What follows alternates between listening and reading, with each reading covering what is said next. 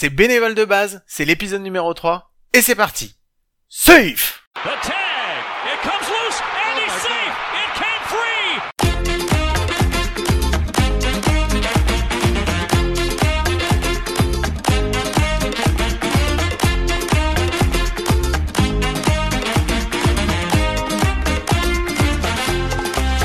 Eh bien bienvenue, bienvenue, ça nous fait très très très très plaisir de vous retrouver. C'est le troisième épisode de Bénévole de base déjà. Et euh, je suis super content, ça va être un super épisode, je pense que vous allez tous adorer. Et euh, pour m'aider à le présenter, c'est comme chaque enfin comme chaque semaine, oui, parce qu'il est déjà avec moi chaque semaine, mais là en plus il est là à chaque épisode de Bénévole de base. C'est mon compagnon, c'est mon compadre, c'est Mike. Salut Mike, comment ça va? Salut Guillaume, je pense qu'il va falloir qu'on arrête de créer des nouveaux concepts de podcast parce que là ma femme se demande si j'ai pas une relation avec toi. Et là, ça commence à faire beaucoup. Donc, euh, hey, Guillaume, effectivement, ça va être un épisode excellent. Mais comme d'habitude, sur Bénévole de base, on a ouvert les portes de notre salon, de notre chambre dans laquelle nous enregistrons. Et on va avoir deux invités. Mais deux invités de marque, Guillaume. Oui. C'est-à-dire que pour les deux premiers épisodes, on a pris tes potes. Ouais. Parce que c'était facile, parce que voilà. Bon, nous on les connaît, on les a rendus un petit peu plus intelligents sur le podcast, on va pas se mentir, c'est pas des foudres de guerre. Mais euh, là aujourd'hui par contre, on a tapé dans la légitimité Guillaume. Oui. On a pris euh, peut-être le club avec le plus beau jeu de mots dans son nom. On en parlera tout à l'heure. On a pris un accent américain, Guillaume. Mhm. Si ça c'est pas de la légitimité, ça suffit. Hein. Généralement baseball, baseball France, accent américain, c'est bon, c'est fait. Et on Allez, avait et on avait teasé en plus hein. On avait teasé on qu'on avait un joueur qu'on avait un joueur exceptionnel qui allait venir. hein. Et on a un joueur équipe de France, Guillaume. Ça veut dire que lui, son petit doigt, il est meilleur que toi, moi et toutes les équipes dans lesquelles on a joué, mais réunies, tu vois. C'est-à-dire que il y a plus de baseball dans son ongle que, que dans tout notre corps. Bon, on va, on va arrêter le suspense. De toute façon, on avait déjà teasé. On reçoit David et Alex du club des Comets qui jouent à Metz. Bah voilà. Yes, salut tout salut le les gars. Salut. Mais merci beaucoup à vous d'être euh, parmi nous. Ça nous fait très très plaisir parce que ça fait un, un long, long, long moment qu'on le prépare euh, cet épisode. Je crois que c'est même avant le, le tout premier enje- enregistrement de, bénévoles de base. On avait déjà eu euh, David au téléphone et on s'était dit qu'il fallait le faire et ça avait été. On a mis du temps. On a mis du temps parce qu'on voulait bien le préparer pour être prêt pour le faire. Et voilà, c'est le temps est venu. il faut raconter, c'est-à-dire que David, euh, sorti de nulle part, a accepté de nous parler déjà. Pour te montrer qu'il est quand même un petit peu fou, mais ça c'est une autre histoire. Il a accepté de nous parler. Il nous a dit oui, alors que l'épisode était pas, enfin le concept était pas encore euh, établi, défini. Il nous avait déjà dit oui, et on lui a dit écoute, on va peut-être le faire avec un ou deux autres clubs pour essuyer les plâtres. Nos amis nous ont accompagnés, nous ont permis de faire ça. Ça fait deux superbes épisodes. Donc maintenant, on, pense qu'on est prêt, on est mûr pour euh, pour les comètes. Donc on est vraiment ravis de vous avoir les gars. Merci encore de nous suivre dans cette aventure. Ouais, mais c'est un plaisir et je pense que quand quand vous nous avez contacté, c'était pour venir à Metz, mais bon, avec les confinements, etc. L'idée, c'était de vous accueillir sur le beau terrain de Metz avec les joueurs qui euh, qui faisaient du baseball. Bon, on fait ça, on fait ça à distance comme tout depuis depuis trois quatre mois. Voilà, on fait au mieux. Ce n'est que partie remise, David. On viendra vous voir à Metz. Ouais, on a, sûr. on n'oublie jamais nous quand on nous invite de toute façon. on Surtout quand on nous invite et que c'est gratos, nous, nous on n'oublie jamais. hein. Allez, on va rentrer tout de suite dans le vif du sujet. Euh, pour ceux qui ne, bah, qui ne vous connaissent pas, je vais vous demander de vous présenter et de vous dire, de nous dire un petit peu quelle est votre place aujourd'hui dans le club. Alors, je vais commencer. euh, Alex, tu m'excuseras, mais je vais commencer d'abord avec David. Donc, euh, David, donc, quelle est ta place aujourd'hui dans le club des Comets? Donc, je suis président du club depuis deux ans maintenant. Ça fait 12 ans que je suis au club. Je suis arrivé au club en 2000, euh, 2009. Euh, et je suis passé par euh, les différentes phases de coaching jeune. hein. J'ai fait l'école de baseball du club. Et il y a deux ans, j'ai pris la présidence euh, au moment où le club est monté en D1. Parce que l'ancien président, Pierre César, il a pris l'équipe D1. Donc moi, avec le Covid, je crois que lui, il a eu la bonne partie de l'échange. hein. Mais voilà, je suis président du club depuis deux ans. Et le baseball, tu baignes. Alors, à ton à ton accent, on imagine que tu viens pas du sud de la France, en tout cas pas de mon sud à moi. Euh, donc on j'imagine qu'avec un accent comme le tien, euh, tu respires baseball depuis que tu es tout petit, non? Je viens du sud de l'État de New York et je respire le baseball depuis l'âge de deux ans. Ah, attends Guillaume, excuse-moi, là tu as dit quelque chose, il faut qu'on éclaircisse tout de suite. Tu viens du sud de l'État de New York qui est ton club Qui est ta franchise préférée? David, on peut couper le podcast à n'importe quel moment si tu réponds mal à cette question. Atlanta Braves. Ah, c'est bon, ça passe. c'est bon, on peut continuer le podcast. C'est bon, on n'a pas encore un nouveau fan des Yankees cette fois-ci. Donc toi, tu es au baseball depuis depuis que t'es tout petit, t'en as toujours fait en fait? Oui, toujours euh, avec avec tes copains, euh, de façon informelle, et puis bon les jeux ligues, euh, lycée, euh, université. Voilà. D'accord. Et, donc ensuite, t'es arrivé en France et c'est le premier truc que t'as fait, c'est d'essayer de trouver un club de baseball?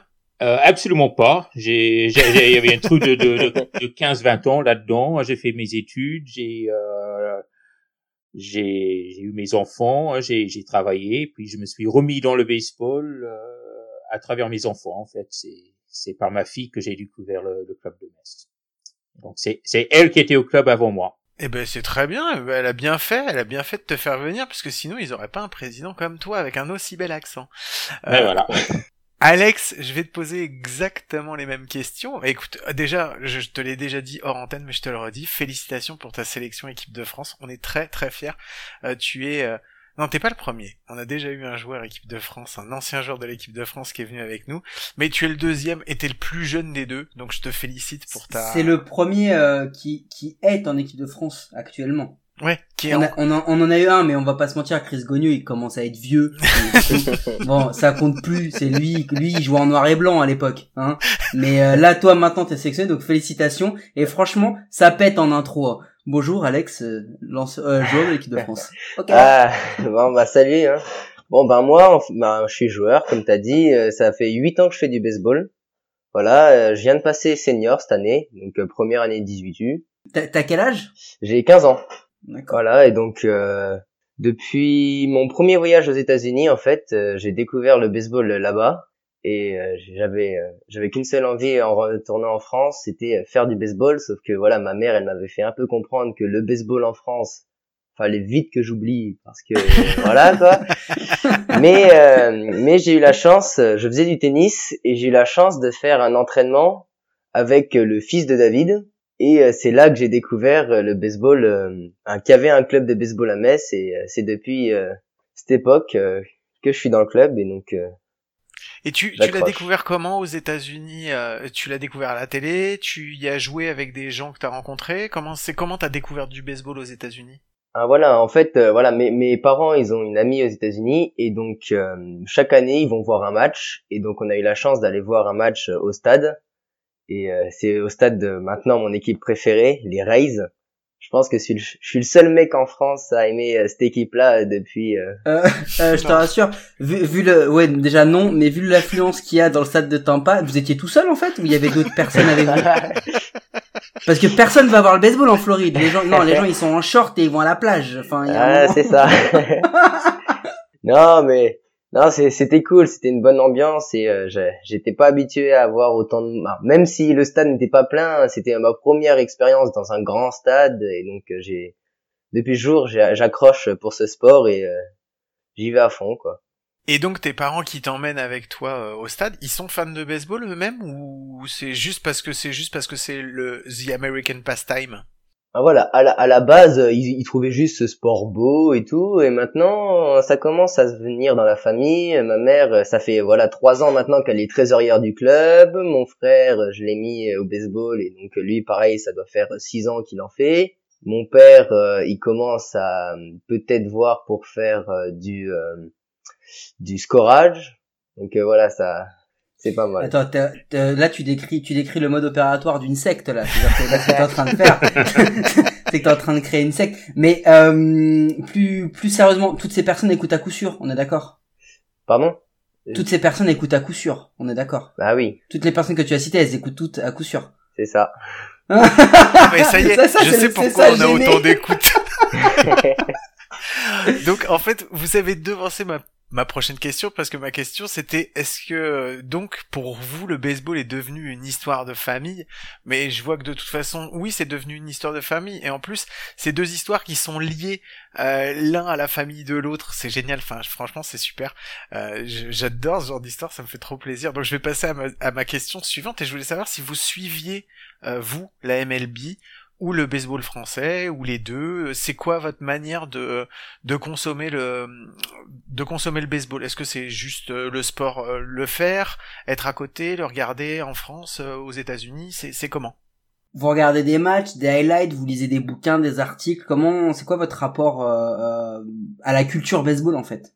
Bah moi, moi à chaque fois, je regarde un peu au niveau de la saison le score euh, pour qui va en playoff à la fin. Et euh, sinon euh, ouais dès que c'est les beaux matchs bah, beaux matchs ils sont tous beaux mais dès que c'est les playoffs je regarde chaque matin les résumés des, des matchs que j'aime bien avec des équipes que j'aime bien jusqu'à la finale. Donc ça me fait un mois dans l'année où tous les matins je regarde un peu de baseball les meilleures actions. Donc c'est cool tu regardes un peu de baseball français ou tu suis un petit peu l'actualité française ou de, de loin? Bah j'imagine que bon pour suivre l'élite vu que t'es dans un club qui est élite c'est déjà quand même un petit peu plus facile mais euh, est-ce que tu, tu, tu, vas chercher des renseignements dessus ou, ou, ou bof pas trop? Ben voilà vu vu qu'on a déjà un club euh, en D1 c'est plus facile de savoir euh, qui joue contre qui et même voir un match D1 en vrai mais sinon, euh, ouais, dès, dès qu'ils sont euh, à l'extérieur, on voit des fois, il y a par exemple des clubs comme Sénard ou La Rochelle qui font des lives et on peut on peut regarder des matchs et tout. On les retrouve sur YouTube.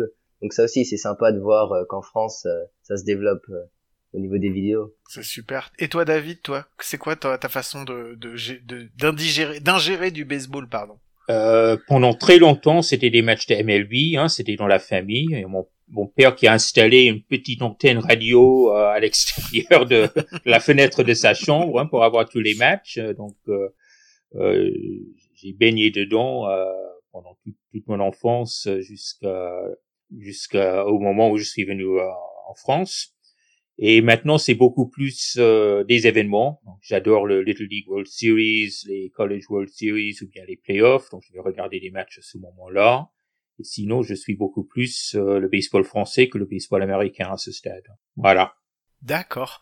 Euh, bah, j'allais vous demander ma dernière euh, question avant la transition, ça allait être de vous demander vos couleurs, mais vous nous les avez déjà données. Donc vous m'avez encore une fois coupé l'herbe sous le pied, à croire qu'on vous a envoyé ce, ce Guillaume, Guillaume, c'est un club de l'élite. On est passé de deux clubs régionaux à un club de l'élite. Ils vont plus vite que nous, hein. c'est normal, c'est normal. c'est clair. par contre, ils savent pas ce qu'il y a en transition. Donc là, je vais juste envoyer un petit son, et puis on va se retrouver juste après, et on va passer une phase un petit peu plus euh, détente, un petit peu plus rigolade. Allez, à tout de suite. say hello to baseball's commissioner Rob Manfred. Mais qu'il est con, ce mec ça, c'est les questions à la con. Ouais, comme vous l'avez entendu, c'est le questionnaire Rob Manfred qui revient une deuxième ah bah, fois. Ça annonce de la qualité, tout ça. Oh, ça annonce de la qualité, ça annonce surtout des choix cornéliens. Donc, je vais vous proposer, euh, je vais vous donner deux choix et je vais vous demander l'un après l'autre juste de me répondre. Pas la peine de me raconter vos vies et de me dire pourquoi vous choisissez ça. Il y a, pas besoin de se justifier, c'est juste vous faites un choix. Euh, attaque ou défense? Attaque. Ouais, je dirais attaque aussi. Slide ou plongeon? À plongeon pour ma part. Des béquilles pour moi. catch ou relais? Euh, Catch. Catch. Lanceur ou frappeur? Lanceur. Frappeur. Scoreur ou arbitre? Arbitre. Arbitre. Défaite en finale ou maintien de justesse? Défaite en finale. ah, pareil. Balle ou batte? Ah, la batte, c'est stylé quand même. ouais. Réglisse ou pipasse? Ah, les pipas, la base. Les pipas. Alors, bon, il y en a un, si t'as pas le droit de répondre mal à celle-là, Alex, parce que tes parents vont écouter, bière ou coca? Aïe, bah, coca, hein Bière. ah, bah oui. Douche ou retour crasseux? Oh, retour crasseux pour bien marquer la bataille. je, crois que je crois que c'est inhérent au sport, hein, le retour crasseux quand même. Hein. En coach jeune, hein, c'est toujours euh, retour crasseux. Hein. Il n'y a pas souvent les douches pour les jeunes, donc c'est retour crasseux. Hein. champ droit ou bande touche? Oh, champ droit. Bon de touche. 10 longs déplacements ou 5 matchs à la maison À la maison. À la maison. Ok, merci, merci beaucoup. Vous voyez, c'était juste, c'était tout simple, il a pas besoin de se Ouais. justifier et on se marre bien. Bah allez Mike, je te laisse la suite. Oui, du coup, on, on l'a évoqué tout à l'heure. En fait, euh, vous savez, à coup sûr, on a depuis quelque temps accueilli un troisième larron qui s'appelle Cédric, qui euh, intègre l'équipe et qui, qui nous aide notamment sur notre sur le concept qu'on qu'on a sorti les, les comptes pleins au mois de mars qui est en cours au moment de la parution de cet épisode. Euh, et lui, quand on lui a dit qu'on allait recevoir les Comets, il a dit c'est le plus beau jeu de mots que j'ai jamais vu pour un club. Il a adoré le jeu de mots des Comets.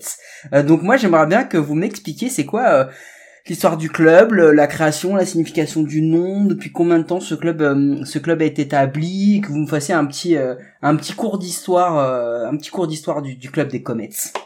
Ok, donc là, vous avez deux personnes devant vous qui, euh, qui connaissent le club depuis 12 ans et 8 ans, mais on a fait une magazine pour le club où il y a une histoire des Comets, donc on va vous envoyer ça, ça fera partie du paquet cadeau pour à coup sûr.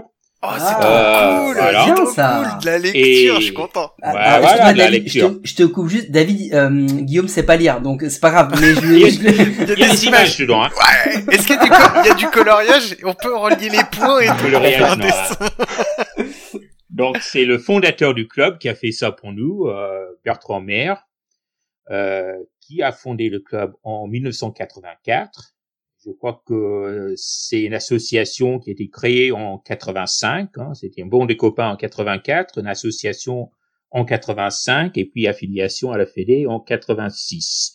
Donc on est allé fêter cette année nos 35 ans. Avec le Covid, ça va être plus compliqué. On va peut-être fêter ça l'année prochaine pour faire ça comme il faut. Euh, mais c'est un club qui a une assez longue histoire. Et le jeu de mots, mais les gens qui sont pas de Metz, ils vont souvent dire Metz. Hein, Ah oui. Metz, hein, c'est bien sûr, c'est une équipe euh, de MLB. Et donc, ils ont choisi un nom qui euh, forçait les gens à mal prononcer le nom de la ville, Comets, hein, voilà, euh, au lieu de Comès. Et euh, du coup, ils ont pu jouer sur euh, toute l'iconographie des, des New York Mets, donc le logo du club. euh, à la place des gratte-ciel de Manhattan, on a les différentes euh, la cathédrale de Metz, euh, le, le port des Allemands, etc. Donc euh, voilà. Et donc euh, le club euh, a ses origines là en quatre- dans les années 80 euh, autour de ce petit jeu de mots entre le, le groupe de copains. Je crois que c'est un certain Cyril de, de Lettres qui a qui a trouvé le nom et le logo. Bah déjà Cyril Delettre, il porte plutôt pas mal son, son nom de famille pour euh, lâcher des jeux de mots. Mais euh, 1984, vous êtes un des un des tout premiers clubs de l'histoire euh, affilié à la Fédé alors. Parce que parce que vous devez être dans les 40 50 premiers, non? Il y avait toute une série de clubs qui se sont affiliés dans les années 80. Euh, Mhm. Donc euh, en 86, euh, je, je je sais pas le nombre de clubs qu'il y avait, mais euh, on est dans ce, ce groupe de clubs qui se sont affiliés à ce moment-là. Euh, après, il y a des clubs comme le PUC qui ont une très longue histoire, euh, qui a rien à voir avec nous. Non, non, mais ça, Ça- ça, ça, on sait, mais on- je veux dire, d'accord, mais... mais- je suis entièrement d'accord parce que nous, on a joué au, au, au Webs qui est de Noisy-le-Grand et qui avait déjà une, euh, fait- Excuse-moi, on, on a joué. Non, on a été sur un terrain de baseball. On n'a pas. et on portait le nom, on portait un maillot, il y avait marqué Webs dessus. mais euh, déjà, eux, dans leur histoire, c'était, c'était les 30 ans du, du club qui te, qui fêtait, euh, qui fêtait, donc, 89. euh, et c'était déjà, on, on disait que c'était un club, on va dire entre guillemets historique. historique. dans l'histoire du, euh, du baseball français. Donc 86, oui, effectivement, pour nous, c'est vraiment, vous faites partie des, des clubs historiques. Il n'y en avait pas beaucoup à l'époque. Euh, mais du coup, euh, le, le club, il a toujours été euh, à Metz, il a toujours été à l'endroit où il est actuellement, ou, ou c'est un club qui a, qui a, qui a bougé, mais que ça se passe comme parce que 35 ans d'histoire, c'est, c'est costaud. C'est un club qui est resté très longtemps euh, sur le même terrain. Donc, euh, dans les années 80, ils ont, euh, ils ont, ils ont fait le tour des différents terrains de foot. euh, ils ont, euh, ils ont, ils ont trouvé des créneaux où ils pouvaient. Ils étaient un peu sur un terrain de rugby. Et puis, euh, ils se sont installés sur un terrain de foot euh, là où il y a le terrain actuellement de baseball, qui est juste à côté de l'autoroute. Euh, et ça a dû être tout au début des années 90. Et le terrain a été construit en 94, si je dis pas de bêtises. Ah Donc on est au même terrain là 84 euh, depuis 94 et un complexe sportif qui s'est euh, construit autour du terrain de baseball. donc on est on est locataire de cet endroit-là depuis 25 ans. Ouais. Ouais. Est-ce que tu peux nous décrire un petit peu euh, votre, les infrastructures euh, que, que vous possédez aujourd'hui, euh, dans lesquelles vous vous, vous, vous, faites le sport justement, vous faites le baseball? Euh, Oui, donc c'est un terrain aux dimensions internationales, donc qui est 100 mètres champ gauche et champ droit et 116 au, au champ centre. c'est un terrain qui a quelques problèmes de, de drainage, donc on a on a dû travailler euh, pas mal sur ce sur ce côté-là du terrain, parce qu'ils ont construit une magnifique halle d'athlétisme à côté de notre terrain, mais euh, en construisant cette halle d'athlétisme, ils ont coupé tout le drainage euh, d'origine du terrain. l'eau euh, se draine nulle part maintenant. Donc c'est un problème qu'on a dû rectifier péniblement depuis dix ans. Vous avez pensé à faire de l'aqua baseball ou pas? Il y a des moments où on peut faire de l'aqua baseball. Hein. il y a le moment en février où on a des canards et des, euh, des cygnes sur le terrain. Euh, ils ont travaillé depuis, hein, c'est un problème qui est, qui est moins important maintenant. On a la chance d'avoir une ville qui nous laisse euh, construire. Euh, on est arrivé au stade il y a dix ans où la ville a commencé à nous faire confiance pour travailler avec les sponsors. donc, on a construit le dugout, on a construit un abri de matériel, on a reconstruit le, le tunnel de frappe, donc on a des infrastructures qu'on est en train de, de construire nous-mêmes autour de ce terrain. Euh, vous avez toutes vos sections qui s'entraînent sur le terrain, euh, sur le terrain aux dimensions internationales, ou vous avez aussi euh, d'autres d'autres infrastructures à côté? J'imagine un gymnase, enfin dans lesquels vous pouvez aller pendant l'hiver pour pouvoir vous entraîner, et un petit un petit terrain à côté pour euh, bah, peut-être les jeunes, les vous faites, comme ça. Vous faites du softball aussi, donc mm. ça, ça, ça se passe comment? Ils jouent tous sur ce même terrain ou vous avez d'autres d'autres bah, d'autres terrains? Quand il n'y a pas le Covid, on a des gymnases. Donc cet hiver, on n'avait pas de gymnase, donc la question ne se posait pas. Mais la ville nous donne des créneaux en gymnase euh, pour euh, toutes les sections et on utilise surtout pour le softball, pour les pour, les jeunes et puis euh, une soirée pour les adultes où on frappe en balle plastique. Mais c'est surtout pour les pour les jeunes et les softballeuses.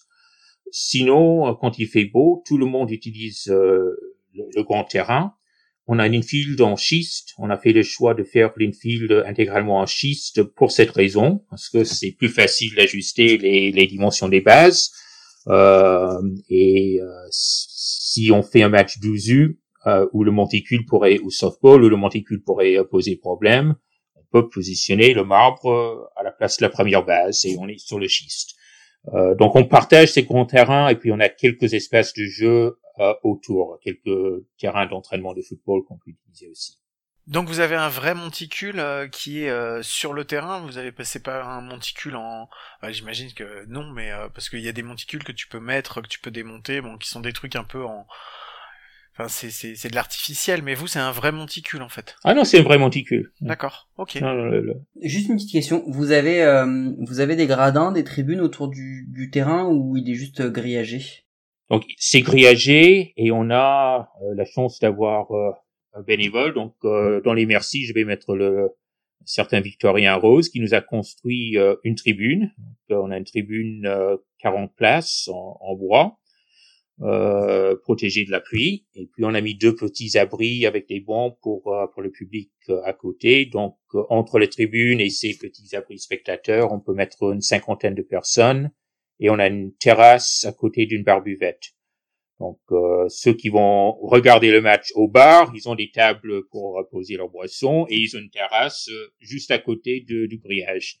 Donc disons il y a 80 spectateurs confortables sans avoir une grosse tribune euh, comme on peut avoir au Sénat. Tu vois Alex sur cette partie terrasse buvette, là Guillaume il est sélectionné en équipe de France. Mais là il là il est là il est même Miss Monde hein, sur ce truc là. Donc euh, non non c'est euh, mais du coup juste pour revenir sur un truc parce qu'on a beaucoup parlé du terrain, je trouve que c'est important aussi de de mettre en, en, avant pour que les autres bénévoles qui vont écouter ce ce podcast se rendent compte que même un club d'élite le terrain ça reste une problématique ça reste quelque chose sur lequel il faut travailler en permanence parce que je pense que pour beaucoup ils se, ils, se, ils, ont ça en tête c'est que un club d'élite bon bah il a un terrain de fou c'est génial la, la ville l'accompagne et c'est pas si facile que ça. Ah, moi je me souviens euh, bah, il y a huit ans il y avait une seule équipe jeune et on avait des vieux dugouts de foot avec les, bah, en plexiglas mmh. deux places et tout.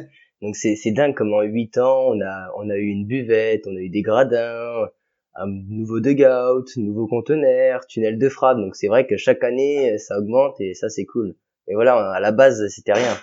Mais c'est surtout que là, en fait, parce que on a vu, euh, on en parle parce qu'en fait, on a vu passer votre message sur les euh, sur les réseaux sociaux. Euh, c'était ce week-end où vous avez fait appel à, vos, à un maximum de, vos bénévoles justement pour venir préparer, mettre le terrain en route, nettoyer et tout. Donc c'est vraiment c'est une implication de de tous au niveau de votre club en fait de de ce, terrain. En fait, tout le monde en prend en, profite, donc tout le monde en prend soin, c'est ça? Tout à fait, oui c'est ça. Il y a des gros projets comme le projet du tunnel de frappe et matériel qu'on est en train de faire maintenant. Donc ça, c'est des membres de la commission infrastructure qui sont dans le BTP ou qui ont un peu d'expertise. Mais il y a aussi le travail de tous les jours de, avec le schiste. Il faut passer les râteaux, il faut passer le tracteur. Et euh, donc ça, c'est un travail en continu de, de, de, tous les bénévoles. Et c'est quelque chose qui, qui permet de construire dans la durée aussi. Euh, si le mairie me disait euh, demain, on va mettre 500, 500 000 euros dans un terrain de baseball flamand neuf, je ne dirais pas non. Mais en même temps, le, le, projet associatif, année après année, de construire petit à petit, de s'investir euh, dans les lieux, et puis de connaître. On connaît euh, chaque chaque mètre carré de notre terrain, on le connaît maintenant, on sait comment on peut le faire évoluer. Donc c'est ça aussi ses avantages. Non mais c'est ça aussi je pense l'aventure. C'est-à-dire que ça fait aussi partie du jeu. C'est vrai que quand tu as un budget, tu te fais construire un terrain tout neuf, c'est génial parce que tu as une infrastructure de fou, mais là, c'est un terrain où je pense que la plupart de vos joueurs ou bénévoles se reconnaissent dans les dans les éléments qui viennent orner le terrain parce que tout le monde euh, est venu euh, ou a mis la main à la pâte pour ce truc-là. Mais euh, puisqu'on va en parler tout à l'heure parce que je pense que ça aussi ça fait partie de notre sujet de fond, à savoir comment tu accompagnes le, le la montée en gamme d'un club, d'une équipe. Moi, j'ai juste une question. On, a parlé de votre passé, 35 ans. Si, si, vous, ça fait au moins 10 ans que vous êtes dans le club, c'est quoi le, moment de gloire que vous retiendrez pour le club? Ah, je pense que le premier, le premier vraiment où le club euh, a été illuminé, c'est voilà la montée en D2 côté adulte et D1 et aussi euh, les 12 U, ils ont réussi à être. Moi, j'étais déjà 15 U, mais ils ont réussi à être champion de France et c'est à partir de là où même moi, moi j'ai été j'ai commencé à être sélectionné. Ben, pareil avec d'autres coéquipiers euh, et on s'est ouvert à la France. Donc je pense que, ben, en tout cas moi, en termes de jeunes, ça a commencé 2018 euh, avec euh, les 12 champions de France et la montée en D2, D1 des adultes. Ouais, je suis tout à fait d'accord. C'est l'année 2019 où euh, euh, nos 12 ont réussi à, à, gagner le titre de champion de France. Ça c'était grosse euh, source de fierté pour le club. Et puis la même année, euh, les seniors sont montés en euh, en, en, D1. Donc avec c'est marrant parce que vous êtes un club avec une enfin qui est une des plus longues histoires en fait du, du, du championnat de France en fait enfin de, de la fédération et, et votre moment de gloire vous le situez en 2018 mais Qu'est-ce que j'ai une autre question qui concerne le passé. Après, on passera, on passera à l'actualité vraiment plus euh, plus profondément. Mais euh, si vous aviez euh, des grands joueurs à nous citer qui sont passés par ce club, est-ce que est-ce qu'il y en a qui vous viennent à l'esprit comme ça directement? Des grands joueurs, c'était des joueurs équipe de France. Non, pas forcément. Les, les les les joueurs qui ont marqué le club. Tu vois, par exemple, nous au Webs, on a marqué le club. C'était dégueulasse, mais on a marqué le club, tu vois. bon, non mais non, je plaisante bien entendu parce que bon, il y a eu des joueurs équipe de France au web etc.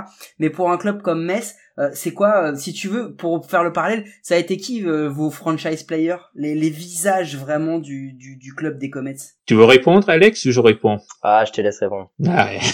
Alex, il a pas de problème.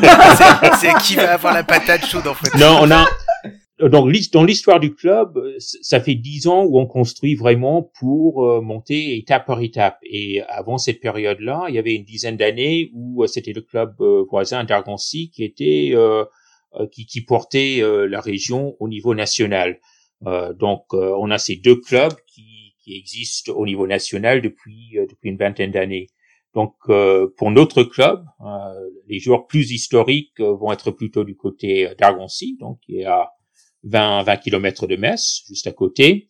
Euh, pour notre club, c'est des joueurs qui sont toujours euh, le, le, noyau de notre équipe euh, D1 actuellement. Euh, donc euh, Victorien Rose que je viens de citer, hein, qui, qui, a fait une super première saison en D1. Euh, je peux citer euh, Elian Aubry qui qui est toujours bien présent dans le dans l'équipe D1 et qui nous a bien aidé à monter à partir de la régionale, de la N1, de la D2 jusqu'en D1. après, les joueurs historiques avant cette période où c'était Argoncy qui portait qui portait le baseball national dans l'est, ça va être des joueurs euh, qui sont avant mon époque. Euh, donc ça va être les joueurs euh, des années 80 où l'équipe de Metz avait quelques quelques belles saisons, mais c'est pas moi qui pourrais parler de ça.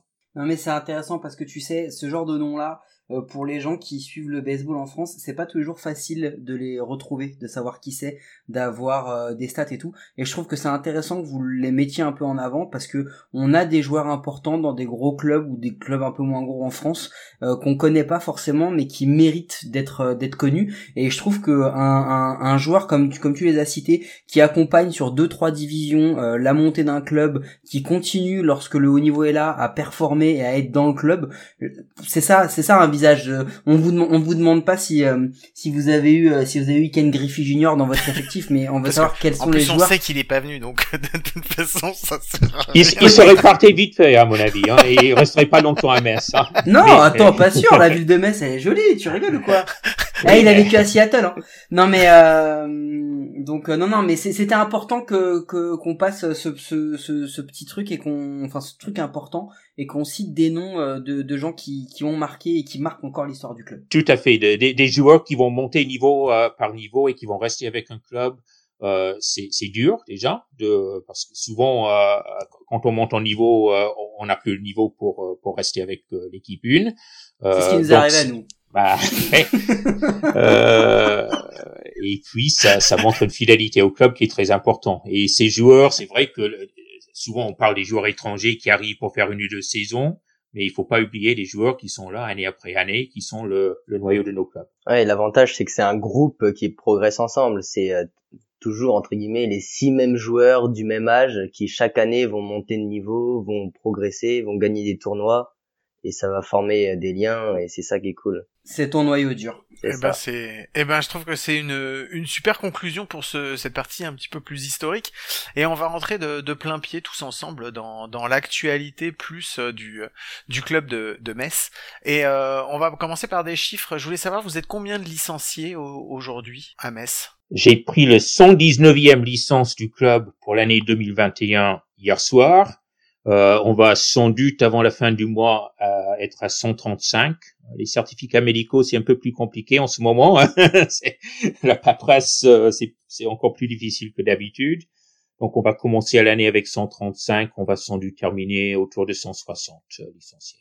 C'est super. Vous avez combien de sections en fait différentes Ça commence de la, ça commence en neuf. Vous commencez en 9 Ou encore plus jeune, 6U D'accord, ok.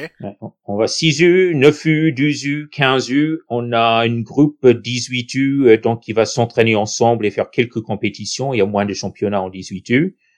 Euh, et puis au niveau euh, régional, on va avoir une équipe en régional 2, une équipe en régional 1, et puis l'équipe euh, D1 si on arrive à faire le top départ de la saison cette cette année. Hein. Vous avez une équipe de... Euh, alors j'en parle hein, parce que normalement c'est mon cas, je devrais rentrer dans ce type d'équipe. Une équipe senior Oui, pour les euh, anciens. Pour les anciens, non, euh, c'est ça va être l'équipe R2 ou R1 selon le niveau d'expérience. Et puis il y a du softball bien sûr. Ah oui, c'est vrai, on, y, on y vient après. Mais il y a combien de régionales dans l'est? De niveau, oui, deux divisions. Il y a un régional 1 avec six équipes, et puis un régional 2 avec un nombre d'équipes qui va varier. Euh, ça va sans doute être entre 8 et 10 euh, en 2021. Et, et dans l'Est, ça représente des gros déplacements quand tu joues en régional ou pas? Ça peut, on a la chance d'être central, euh, mais c'est une grande région, donc euh, on peut faire dans toutes les catégories des déplacements comme euh, Metz-Colmar, c'est deux heures et demie, ouais. ou euh, Metz 3, qui est deux heures. Euh, et on essaie d'éviter, sauf pour les pour les matchs en R1, là, on peut pas éviter les, les Strasbourg 3 ou des, déplacements comme ça. Euh, il y a quelques déplacements comme ça, mais on essaie de limiter au maximum. Est-ce que pour vous, les matchs, quand euh, c'est comme ça sur des déplacements, c'est du double header que vous faites dans la journée? Oui, euh, toujours double programme. Euh, selon le, la compétition, on peut faire un plateau aussi, où il y a trois équipes, et comme ça, ça facilite les choses pour euh, les officiels, et ça fait vivre un peu plus le terrain, euh, comme il y a des déplacements à faire. Euh, il y a trois équipes autour du terrain, on peut manger ensemble, on peut, on peut partager autour du terrain. Ok, ça vous fait combien de coachs et d'officiels euh, dans le club? Donc ça va varier selon les saisons. On va être une quinzaine de coachs cette cette saison, euh, une douzaine de personnes qui sont euh, qualifiées pour arbitrer et un peu moins pour scorer. Mais il y a une formation scorage qui arrive, donc disons on va être 15, 15 et 15 si tout va bien. 15 coachs, 15 arbitres, 15 scoreurs tous vos coachs, ils ont, ils ont la, formation, ils ont le, le diplôme de coach ou euh, c'est, il euh, y en a, il y en a, enfin ceux qui s'occupent des, euh, des, de l'élite, j'imagine, que, oui, mais je veux dire en jeune, est-ce que tu, est-ce qu'en jeune vous vous formez aussi les coachs avec pour qu'ils aient le diplôme? Oui, tout le monde n'a pas le, le, diplôme actuellement. ça dépend. Il y, y, en a qui débutent, hein, qui qui vont juste être des assistants avec une coach principale. Euh, il y a des autodidactes. Euh, moi, je suis autodidacte. J'ai pas encore trouvé le temps de faire la formation euh, coaching. J'en ai fait aux États-Unis, mais jamais en France. Euh, et c'est le c'est le cas de notre manager de D1 aussi. Donc, euh, en fait, euh, les, les, les coachs qui qui encadrent le plus n'ont pas les diplômes, ce qui n'est pas bien. mais on essaie de rectifier ça d'ici peu, hein, quand, quand, les formations vont reprendre. Alex, je vais te poser la question parce que j'ai cru comprendre que tu allais euh, devenir, euh, que tu allais coacher un petit peu euh, l'année prochaine. Est-ce que toi, tu as fait la formation coach ou est-ce que tu as fait, en plus de cette formation, est-ce que tu as fait une formation au scorage et à l'arbitrage? Bah, non, moi, coach, voilà, j'aime bien, j'aime bien aider, par exemple, à l'entraînement de 9U. si jamais il y a besoin, ils terminent leur match, le coach, il doit partir j'aime bien là à ce moment-là euh, aller aider, euh, terminer le terminer leur petit match euh, et suivre. Mais sinon, ouais, je vais faire, bah, je vais essayer de faire cette année peut-être la formation arbitrage, car j'aime bien arbitrer les matchs. Ah, ça permet comme, ah, j'ai toujours bien aimé regarder les matchs, mais je trouve que quand tu arbitre, tu le vis encore plus et quand tu connais vraiment les règles, ça, ça permet quand même d'être un peu plus concentré dans ton match. Et puis si je peux me permettre, tu nous as dit en off avant que tu voulais devenir receveur. Ça peut aider euh, dans ta perception du jeu, de la zone et tout. Euh, je pense que c'est un vrai vrai plus euh, et euh, c'est c'est assez intéressant. Euh, du coup, euh, là, on a parlé coach officiel et tout. Guillaume, on parle un peu plus joueur parce que là, comme c'est un club d'élite, il y a forcément un, un truc qui est important. et du coup, on va se concentrer un petit peu plus sur le haut niveau. Mais vous avez euh, vous avez beaucoup de Messins qui jouent, vous avez beaucoup de gens de la région, et est-ce que vous avez bah, beaucoup d'étrangers parce que vous jouez en élite, donc forcément, je suppose qu'il doit y avoir des joueurs d'Amérique centrale, d'Amérique du Nord, euh, peut-être d'Europe de l'Est. C'est vous, comment ça se passe? Il y a des c'est vous faites des campagnes de recrutement, euh, vous allez faire peut-être du scouting de certains joueurs dans certains pays. Ça, ça se passe comment sur les joueurs? Donc, on a toutes les catégories de joueurs que tu viens de citer, on les a. Il y a le groupe, euh, le noyau messin. Euh, il y a des joueurs de, la grande région. Hein. On est sur une région transfrontalière, donc il y a des gens qui euh, habitent au Luxembourg, par exemple, qui viennent s'entraîner et jouer à Metz. Et puis on a quelques joueurs qui sont installés ailleurs en France, hein, donc qui sont pas des étrangers, mais qui vont pas pouvoir venir s'entraîner régulièrement avec l'équipe. Donc ils s'entraînent dans une autre structure ou en autonomie et ils viennent pour les matchs. On a deux ou trois joueurs comme ça. Euh, ensuite, on a des joueurs qui sont un peu entre l'équipe réserve et la D1. Donc un joueur comme Alexandre, par exemple, il va jouer surtout en R1 euh, cette année, mais il ferait partie du groupe euh, élargi D1 où il va s'entraîner avec euh, les joueurs d'élite. Donc pour progresser, et aussi pour donner la masse aux entraînements. Et ensuite, pour les joueurs étrangers, typiquement, il y aura entre euh, 3 et 5 selon le budget. Euh, donc ça, c'est un travail de préparation. Ça va être pareil pour la plupart des clubs euh, de la D1. Euh, on cherche les profils. Euh, c'est un travail qui se fait entre novembre et euh, février, typiquement. et ça va se faire sur la base des statistiques, sur la base des conversations qu'on peut avoir avec les joueurs et les, les les, entraîneurs que les, autres personnes qui ont connu le joueur. Euh, et puis, si on a de la chance, il y aura des vidéos. Typiquement, il y a des vidéos où on peut voir comment ils dansent, comment ils frappent. Pour les joueurs étrangers, c'est beaucoup le projet personnel. Hein. C'est pas, il faut, faut pas se mettre dans le dans l'idée d'un d'un manager MLB. Hein. C'est pas forcément juste les stats.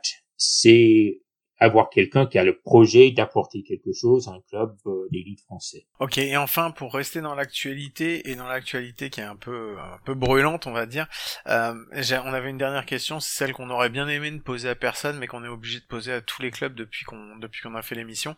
Euh, comment euh, vous gérez euh, l'incertitude Covid et est-ce que ça vous a amené une perte de licenciés? Non, on n'a pas perdu de licenciés. tout le monde est resté très fidèle. Euh, par contre, il y a une lassitude. Euh, donc, euh, on a on a fait les, les inscriptions en début d'année comme d'habitude.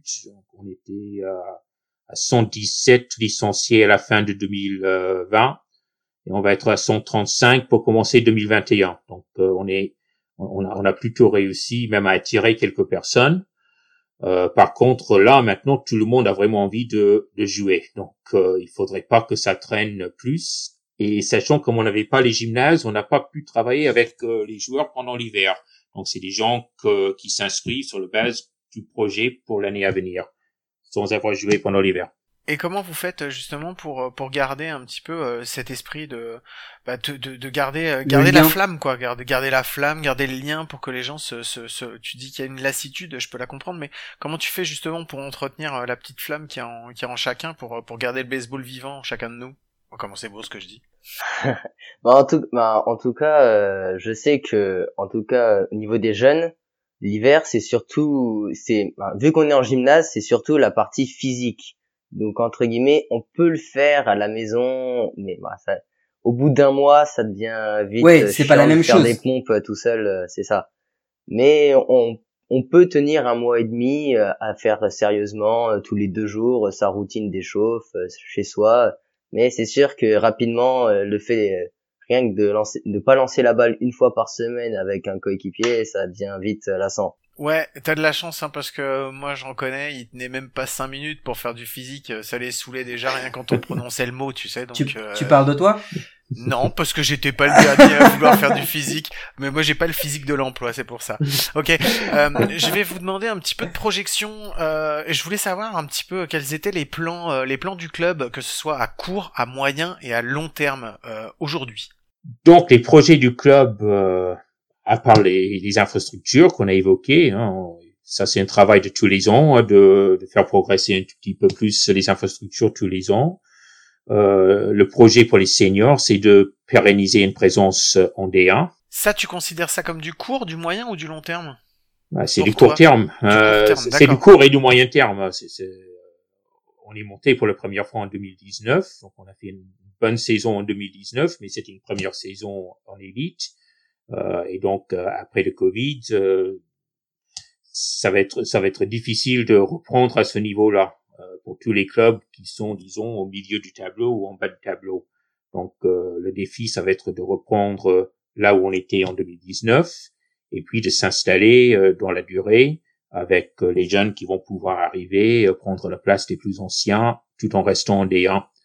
Et puis l'autre projet pour moi, c'est dans le côté jeune, c'est l'académie, c'est mettre en place des centres de formation euh, haut niveau hein, pour que les les jeunes de 15 ans, de 13 ans, de, de, de 11 ans, ils puissent euh, faire un peu plus d'entraînement, ils, peuvent aspirer à jouer au plus haut niveau tout en restant dans notre région. Parce que si vous connaissez bien les, euh, structures de formation haut niveau, pour l'instant, c'est un peu concentré sur le côté atlantique et dans le sud. Et donc, euh, tous les acteurs du nord, de l'est, de, la région Rhône-Alpes, on a ce projet en tête d'avoir plus de centres de formation au niveau dans le Grand Est, dans le Nord, en Rhône-Alpes. Donc euh, ça, c'est un projet que, qui est très cher au club. Donc ça, je vais te, je pense qu'on va en parler euh, plus après quand on va faire le, le, grand- le, j'allais dire le grand débat, mais c'est pas vraiment un grand débat, c'est le focus. Euh, donc on va, on va continuer à dérouler un petit peu euh, ce qu'on, vous avait envoyé, et on va parler un petit peu justement de la, partie des bénévoles. C'est quoi aujourd'hui donc de gérer un club en tant que bénévole pour vous? C'est, combien de temps par Je vais te demander, David. j'ai- J'ai une question normalement qui est un peu standard. Je demande c'est combien de temps par mois. Mais je pense, je sais pas pourquoi, David, j'ai l'impression qu'il faut que je te demande c'est combien de temps par jour? Rigole pas, Je- c'est une question je- je- sérieuse. je sais pas si je vais estimer. Hein. je sais pas si je vais estimer ça. C'est c'est une réflexion de c'est une réflexion de tout le temps. Euh, Le nombre d'heures, ça va dépendre de, de la journée, mais ça peut être euh, plusieurs heures par jour. Parce qu'aujourd'hui, David, être président, on est bien d'accord, même sur un club élite, c'est pas ton métier. Non. Non mais parce que encore une fois, je pense qu'il faut il faut aussi casser cette image où on se dit que c'est du haut niveau, c'est un club d'élite, euh, c'est une grande ville, donc euh, voilà, ce n'est pas ton métier. Tu es président d'un club d'élite avec des joueurs de l'équipe de France bénévole. Bénévolement, voilà. Et c'est le cas de tous les présidents que je connais de D1 et de D2. Alors je vais reformuler la question de Guillaume euh, pour voir à peu près où est le curseur. Est-ce que ta femme estime que tu passes trop de temps en tant que bénévole du club de Metz? C'est ma femme qui m'a encouragé à, à rentrer dans le club. Elle m'a demandé euh, pendant pendant quelques semaines, vous- t'es sûr, t'es sûr, t'es sûr. hein, c'est tout ou rien hein, pour, pour moi, c'est tout ou rien. Euh, elle était sûre, elle voulait faire ça. J'espère qu'elle regrette pas trop ça. Euh, et donc oui, j'imagine qu'elle estime que je passe trop de temps. Mais elle, elle, elle soutient le club aussi, elle est là aussi. Euh, on, a, on a des familles qui sont formidables. C'est pas simplement des bénévoles, c'est aussi des familles. Euh, si c'est pas un projet familial, ça marche pas. Et du coup, Alex, toi, on, on a compris que du coup, euh, tu avais créé euh, un petit parti politique chez toi qui était fortement actif dans le lobbying de- du club de Metz. Euh, c'est, c'est pour ta mère, par exemple, qui est trésorière, ça représente beaucoup de travail pour toi qui aide à coacher parce que je pense que tu n'es pas que joueur je pense que tu es investi aussi dans la vie du club euh, sans forcément avoir un titre officiel dans le club Euh, est-ce que tu, tu sais estimer euh, à peu près combien de temps tu donnes au club sans que ce soit euh, pour le jeu? Ah, ah, en fait, j'aime bien rester longtemps aux entraînements. Je vais pas, par exemple, bah, pour l'instant, j'ai pas encore le permis, je vais pas venir juste pour coacher. Mais par exemple, si j'ai un entraînement de deux heures et je sais que la journée va durer six heures, bah, je vais rester les six heures. Et s'il faut aider à la buvette, je vais aider à la buvette. S'il faut faire euh, ça, s'il faut arbitrer un match 12 U, je vais arbitrer un match 12 U. Donc euh, voilà. Mais euh, c'est plus quand il y a des grands événements euh, que je vais pouvoir euh, aider. Mais sinon, euh, là, en temps de Covid, pour l'instant, c'est rien du tout. Est-ce que vous vous sentez reconnu et considéré pour vos efforts en tant que bénévole autour de vous, à l'intérieur du club? Est-ce que les bénévoles sont euh, remerciés à hauteur de leur investissement et pas forcément à hauteur, c'est pas la, pas, pas, ce que je veux. je c'est veux la reconnaissance Voilà, je veux pas dire qu'il y a besoin d'avoir un énorme investissement pour être reconnu. Ouais, c'est c'est c'est on, on fait pas ça pour pour être reconnu évidemment, mais euh, je trouve qu'il y a vraiment un esprit familial où euh, chacun donne comme il peut et les efforts des uns et des autres sont appréciés. Et c'est quelque chose qui se sent même dans le quartier. Hein, le- on est dans un petit quartier de Metz. euh, euh, vous pouvez poser des questions euh, dans la préparation de l'entretien avec euh, Didier Séminé. Euh, quels sont les codes postales qui sont les plus représentés euh, en France? Et à mon avis, le 57070, ça doit, ça doit être dans les, dans les codes postales qui sont bien représentés, parce que c'est, la bouche à l'oreille à l'école. hein, L'école d'Alexandre, il il y a une dizaine de jeunes qui sont à cette école-là, d'autres écoles du quartier. Euh, donc c'est vraiment la reconnaissance aussi de croiser les gens dans la rue de ce quartier et de, et de partager le club. C'est, une belle petite histoire ça. Moi, depuis que je suis petit, bon, il y en a qui sont partis, mais en tout, je pense que j'ai dû amener euh, six, euh, six joueurs euh, au club euh, parce que je, je leur ai dit, euh, regardez, le baseball, c'est trop bien. Et depuis, ça fait quatre, cinq ans qu'ils en font. C'est le cas de mon frère et plusieurs de ses potes. Car voilà, c'est, c'est un coup de cœur. Non mais sans déconner, viens, eh, viens, on monte une religion, là tu crées une secte, on va se faire de l'oseille. T'as, mais c'est quoi, c'est quoi ce rabatteur de fou Le gars, le, le- Tu le sais- gars il arrive à Attends. faire peut-être le... tu sais quoi, Mike On avait dit, hein, bon, attends, on se fait un petit peu de pub, on avait dit qu'il nous fallait un community manager. Un community hein, un manager. on va, on va en discuter, on va en discuter, je pense.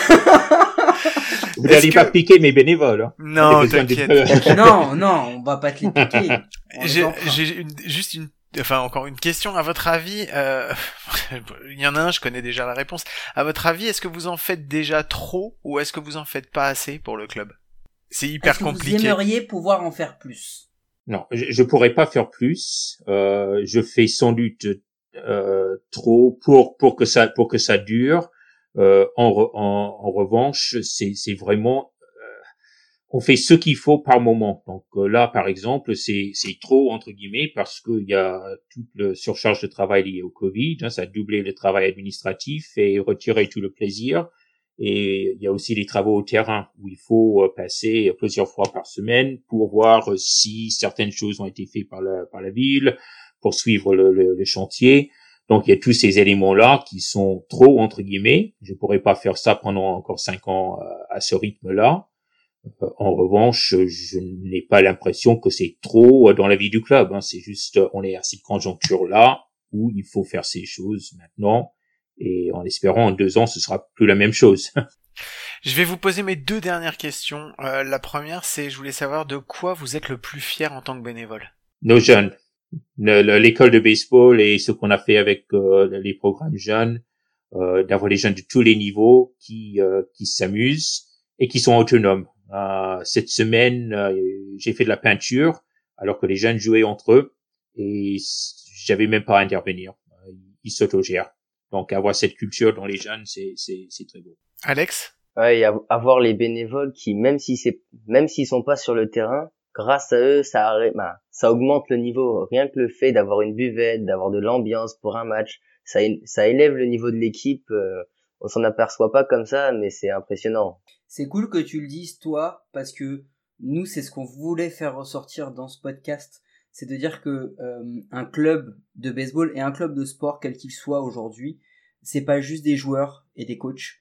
C'est aussi tous les bénévoles à côté qui aident et qui permettent la, la progression. Parce que tout ce que les bénévoles font ça permet aux joueurs de se concentrer un peu plus sur le jeu parce qu'ils n'auront pas à faire ça. Et ça, c'est c'est essentiel.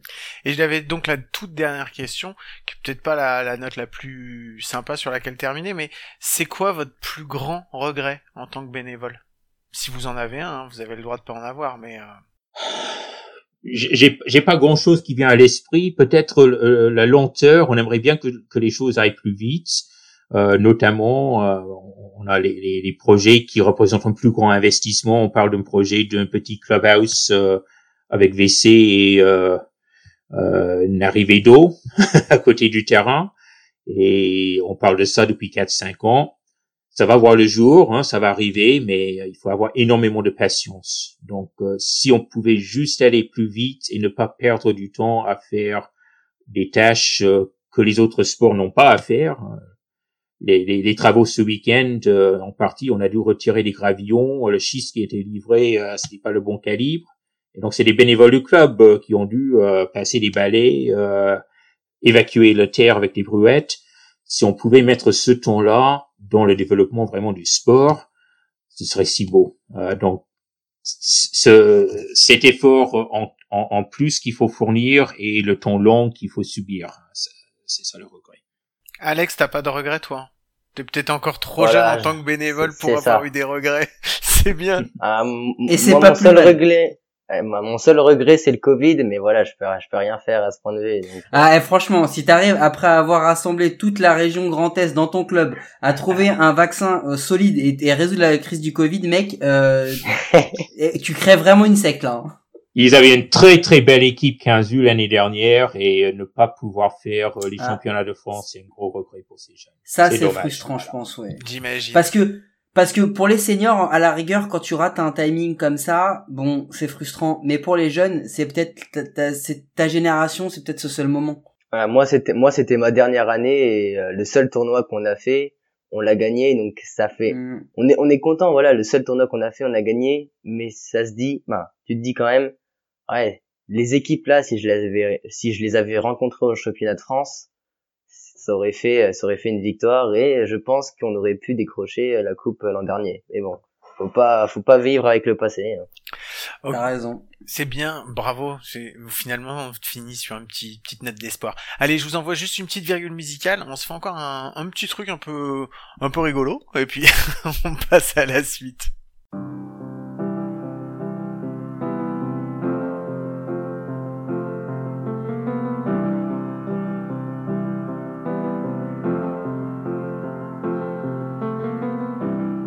Eh bah oui, euh, je ne sais pas si tu sais qui est John Lennon, euh, Alex, mais euh, voilà, c'est le son Imagine. Il a été à l'école avec David John Lennon, je crois. Ça c'est cadeau. Le principe de la rubrique Imagine, c'est que je vais vous faire des propositions plus ou moins farfelues. Je vais vous demander d'imaginer quelle serait votre réaction ou quelle serait la réponse à cette proposition, ok? Si les Comets jouaient en MLB, quel club serait-il? Ah, je pense les Mets, hein. C'est Ah, c'est un peu quand même le club. euh, David? St. Louis Cardinals. Les Saint-Louis Cardinals. Bon, bah je vais du Par- coup parce qu'on a des si beaux fans et on fait tellement bien les choses de, de fond, hein, voilà. Attends, j'ai pas très bien entendu. Non, tu peux si, répéter ce que tu viens de si dire, t'as très bien entendu, ça sert à rien. Vas-y, enchaîne. Oui, je suis fan des cards. Euh, imaginez que euh, la mairie vous fasse, hein, la mairie, n'importe qui, euh, Guillaume, moi, parce qu'on est blindé, euh, vous fasse un chèque de 1000 euros. Comment vous le réinvestissez dans le club? Un chèque de combien? 1000 euros. 1000. 1000 euros. Alex? Euh, je dirais ouais des WC. Je pense, euh, je pense que c'est peut-être pas assez, mais voilà, juste avoir des WC et un lavabo euh, pour la fin de l'entraînement euh, avec des petites douches, ça peut être sympa. Parce que c'est vrai qu'on a le club de foot à côté où il y a des WC, mais quand on fait euh, un plateau avec cinq équipes, Mhm. c'est c'est vrai que souvent la question c'est euh, ah et en fait est-ce que vous avez des WC euh, et la réponse est ben attendez on va vous ouvrir le foot mais c'est sûr que ça pourrait euh, permettre une belle avancée au club euh, d'en avoir Tu vas faire les courses avec moi, Alex, hein, si tu penses avoir ça pour 1000 euros. moi, je dirais qu'on est, on élargit la terrasse hein, pour pouvoir plus, euh, plus de monde autour de la buvette avec 1000 euros. Moi, j'aurais dit Guillaume plutôt qu'elle n'élargit pas la, la, la buvette si je viens, remplis plutôt le stock avec 1000 euros. Parce que 1000 euros, ça fait deux heures. Euh, bon, du coup, bah, on a la réponse pour les 10 000, hein, on va passer le palier. Et euh, si euh, vous avez un chèque de 100 000 euros, Ah, mais là, c'est le clubhouse. Hein. Là, on construit notre petit clubhouse euh, avec euh, WC. On n'a pas besoin de douche euh, collective, des grands vestiaires, parce que on est dans un complexe sportif. On peut partager pour ça. À la fin d'une journée de match, euh, on peut aller chez le club de foot, c'est pas un souci. Par contre, ne pas avoir des toilettes, ne pas avoir un vestiaire arbitre, ne pas avoir une petite euh, espèce de réunion, euh, ça c'est bien pénible. Donc, si on pouvait franchir ce cap, ce serait, euh, ce serait une très très belle chose. très bien. Euh, on va pas aller sur le million parce que ça risque d'être un peu trop. T'en as une question toi, Guillaume Guillaume non, ou non, j'enchaîne? Non, non, c'est bon. Moi, j'allais juste dire, t'en avais une dernière, toi, Mike? J'en ai une dernière. Euh, si vous pouviez, vous me répondez si vous voulez, si vous pouviez choisir un joueur de l'élite ou même de la MLB qui voulait un joueur à avoir dans l'équipe des Comets, ce serait qui? Alex, tu veux Ah, répondre dire là.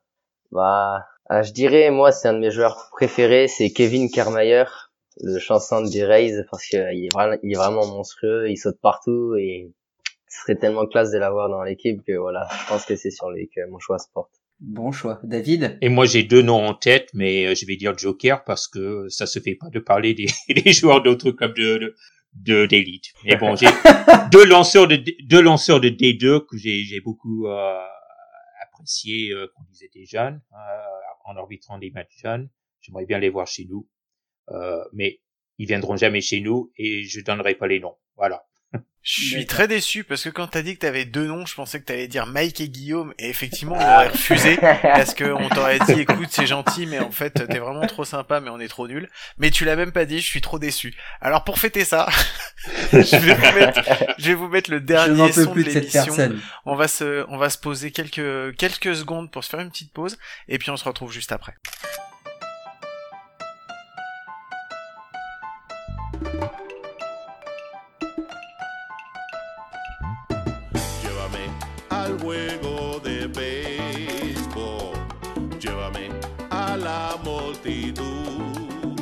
A gozar.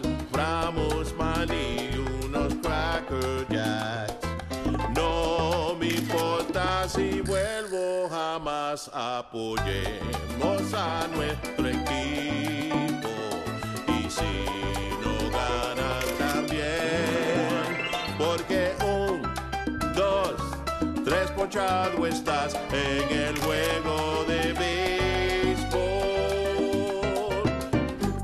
Euh, ouais, et ben après cette petite pause musicale hein, que vous connaissez, euh, commencez à connaître maintenant pour ceux qui nous écoutent euh, régulièrement, euh, on va passer au sujet de fond. Et euh, on voulait profiter du passage dans notre dans notre émission de bah, du, du club des Comets, des Comets, pardon, excusez-moi, euh, pour euh, et donc de ce de leur statut de club élite pour savoir en fait poser la question de comment on accompagne l'ascension d'un club bah depuis euh, pour vous le, le- le- la régionale jusqu'au haut niveau en fait. C'est quoi? Alors, j'ai cru comprendre que c'était euh, c'était un choix il y a une dizaine d'années, c'est ça, de de de de faire monter l'équipe en, en élite. C'était l'élite, le but? Euh, pas forcément l'élite. Le but, c'était de recréer un- une section baseball euh, et de faire de cette section baseball euh, le moteur, le moteur du club. Euh, C'est-à-dire de jouer au, au meilleur niveau possible. Euh, le but, c'était pas forcément l'élite. Euh, L'élite est arrivée plus vite que ce qu'on ce qu'on ne pensait. On pensait pas être déjà en D1 euh, à ce stade. Euh, donc la section baseball a été recréée en 2009 euh, par Pierre César et on a franchi le R2, le R1, le N1, le D2 et le D1, donc cinq paliers en 12 ans. C'était un peu plus vite que prévu. Mais Assez rapide, hein. Ouais. ouais, c'est clair. Mais le but, alors, je vais, je vais peut-être rentrer un petit peu plus de- dans le sujet. Donc, si c'est le but, c'est le but non avoué. euh, Donc, on va dire, c'était l'élite. C'était quoi Mm. le but, ré- le but que vous étiez fixé, on va dire le minimum? C'était quoi le palier minimum que vous vouliez atteindre? Bah, L'idée, c'était au niveau national euh, et dans l'ancienne structure, euh, on pensait être un club de, de D2. Et l'idée, c'était toujours de faire évoluer des, des sections en parallèle, d'avoir une équipe euh, au meilleur niveau possible en baseball senior, avec une section jeune qui accompagnait, hein, donc euh, c'était des vases communicantes entre les jeunes et les seniors, avec une équipe de softball qui euh, qui suivrait aussi. Euh, ce, euh, le softball, donc on est un peu dans un euh, dans une trou d'air en ce moment, mais l'idée c'est de relancer la section softball compétition aussi et d'avoir ces vases communicants qui fonctionnent dans le club où le haut niveau baseball, donc finalement c'est le D1, pas le D2, mais le haut niveau baseball senior contribue à l'académie jeune, contribue à une culture sportive qui va aussi bénéficier au soft. Alors justement, c'est intéressant dis ça parce que si vous étiez dit on veut aller en D2, vous, avez vous avez réussi à, à, à toucher la D1. Il y a, il y a un vrai monde d'écart entre la D1 et la D2 Euh, oui, oui, il y a un énorme écart maintenant. Il faut, il y a une petite histoire là. Quand, on est arrivé en D2, euh, il y avait un groupe d'équipes euh, qui étaient euh, vraiment des, équipes très solides de D2, euh, qui étaient un niveau en dessous de des équipes de, de D1. Euh, donc des équipes comme La Rochelle, Montigny-le-Bretonneux étaient là à ce stade, Chartres, etc. Euh, donc euh, c'est une division très compétitive avec les équipes une de ces euh, de ces de ces beaux clubs. Ce qui s'est passé par la suite, le D1 s'est élargi à, à 12 équipes et le D2 est devenu une, une division où il y a beaucoup d'équipes réserves. Et donc aujourd'hui, je dirais que l'écart entre le D2 actuel et le D1 actuel est beaucoup plus important que ce qu'on a pu connaître il y a cinq ans. C'est mon avis. Après, poser des questions à d'autres clubs aussi. Non mais je c'est bien que tu dis ça parce que je pense que c'est un, un, un, des, un des éléments très importants, c'est qu'en fait dans l'accompagnement au, au haut niveau, déjà il faut quand même expliquer que en D1 t'as quand même des castes, enfin t'as des t'as, t'as, t'as, vraiment des clubs qui sont largement au-dessus des autres de par leur structure, de par leur histoire, leur budget, tout ce que tu veux. Mhm. Et du coup, ces clubs-là, ils peuvent se permettre d'avoir une équipe réserve, donc la réserve, hein, ça veut dire que c'est les remplaçants des remplaçants, c'est pas péjoratif, mais ta réserve en D2. Et alors qu'en D2, t'as encore des clubs où leur première équipe, c'est la D2 si tu veux. Donc c'est c'est pour ça que c'est intéressant que tu l'expliques, parce que je pense que les auditeurs qui n'ont pas forcément cette culture de, de des, des échelons français, ils le, ils le conçoivent. Et c'est de plus en plus le cas que la plupart des clubs de D1 vont avoir une équipe en D2, euh, notamment pour les jeunes joueurs. Euh, pour attirer des meilleurs jeunes joueurs, c'est important d'avoir les deux niveaux parce que les jeunes ont besoin de jouer, ils ont besoin de voir un peu d'action en D1, mais de faire toute une saison en D2. Donc il y a les meilleurs clubs comme un Rouen ou un Sénart va utiliser aussi le D2 comme ça. Il y aura le ton de jeu euh, bon niveau hein, D2 pour leurs jeunes, qui vont aussi voir un peu d'action en D1. Euh, et si on n'a pas cette équipe en D2, c'est plus difficile d'attirer les meilleurs euh, jeunes joueurs. Moi j'avais une question surtout au niveau financier parce que moi j'en ai pâti dans un club euh, que je ne nommerai pas euh, mhm. qui a décidé pour maintenir son équipe une en D1 et au top niveau a fait la croix, enfin a fait le choix, c'est un choix, de mettre la plupart de son budget sur cette équipe une et de laisser un petit peu les autres équipes, bah, les autres catégories en dessous, bah, vivoter comme elles pouvaient. Euh, vous, vous avez fait vous avez, j'imagine, enfin, vu que tu m'as dit que vous aviez mis aussi l'accent sur les jeunes, j'imagine que vous n'avez pas fait ce choix. Est-ce que euh, quelles ont été les, les, les, décisions stratégiques au niveau financier? Je sais que on rentre un petit peu plus dans le détail, mais ça a été quoi les décisions euh, des, des Comets au niveau financier? De vous avez mis, c'était quoi C'est 60% d'un budget? Enfin, je, je, je sais pas en termes de, de, budget pour les équipes. Vous avez quand même accès un peu plus sur la D, la D1 ou est-ce que vous avez choisi de, de justement de, de, de faire plus de formation et, et si tu peux nous expliquer aussi le cheminement, parce que tu dis quand y a cinq divisions en 12 ans, fatalement votre budget il a il a dû euh, il a dû euh, exploser. Enfin, il, le, le, le, le, budget que vous avez entre euh, une équipe de 1 et une équipe de, de D1, ça doit être mais exponentiel. Mhm. Donc le budget global, si j'ai tous les chiffres en tête, le budget global quand on a relancé la section baseball en 2009 était de l'ordre de 16 000 euros annuels et le budget qu'on a fait pour euh, l'année 2021, qui risque d'être modifié avec le Covid, mais bon, on était parti sur euh, un budget qui était voté de 116 000 euros. Donc c'est un passage euh, de l'ordre de 10 en 12 ans. dans, donc, dans cet acheminement-là, on était...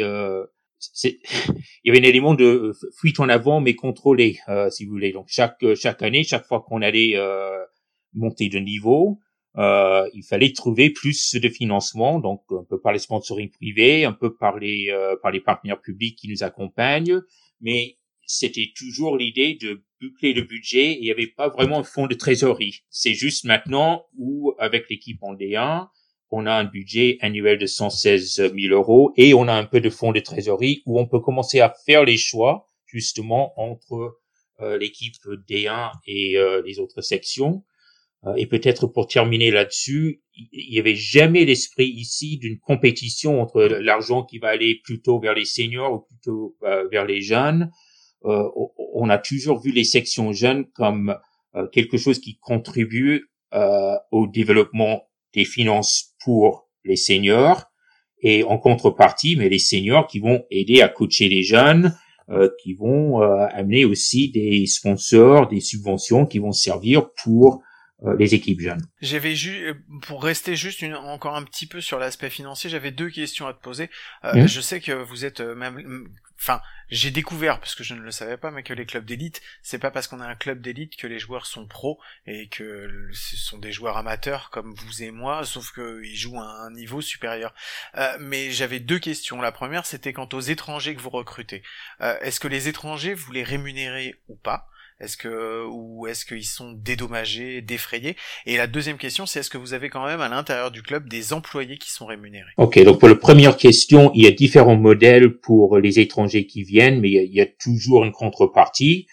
Euh, donc, ce qu'on fait à Metz, ce qui va pas forcément être la même chose partout, euh, on, va on va payer le vol, on va fournir un logement, donc ils sont euh, logés ici, et puis il y aura une petite euh, une bourse alimentaire. Voilà, c'est ça que j'ai cherché. Il y aura une bourse alimentaire de l'ordre, ça peut être entre 400 et 600 euros par euh, mois selon le selon les cas de figure. Et en gros, ces joueurs, l'idée c'est que vous n'êtes pas payé juste pour jouer, vous êtes payé aussi pour contribuer au coaching euh, des jeunes, des différents stages qu'on va organiser, et pas simplement à Metz, mais aussi pour les autres clubs de la région. donc, les joueurs n'ont rien à payer, hein, ils vont pas payer pour venir jouer pour nous. Euh, généralement, ils repartent aussi les poches vides et ils vivent une belle aventure et ils profitent de, de notre structure, de, de cette bourse alimentaire qu'ils ont pour voyager, pour euh, pour faire un peu de tourisme et puis pour avoir l'expérience culturelle euh, de partager avec euh, avec notre club. C'est pour ça que c'est très important de voir le projet des, des étrangers qui viennent. Hein. Ça sert à rien d'avoir euh, un ex-major leaguer s'il n'est pas dans le projet du club. Euh, ça va être une déception pour tout le monde. Et des employés rémunérés, vous en avez ou pas du tout? Hélas, non. On, on voulait recruter euh, un employé rémunéré pour euh, pour cette année. Ça n'a pas fonctionné. Le, le, Covid y était pour quelque chose, mais quand je parlais avant de l'académie, euh, d'une structure de formation, c'est c'est vraiment là où le salarié devient essentiel. On peut pas faire une structure comme ça uniquement avec les bénévoles. Et eh ben justement, puisque tu en parles, on va en parler.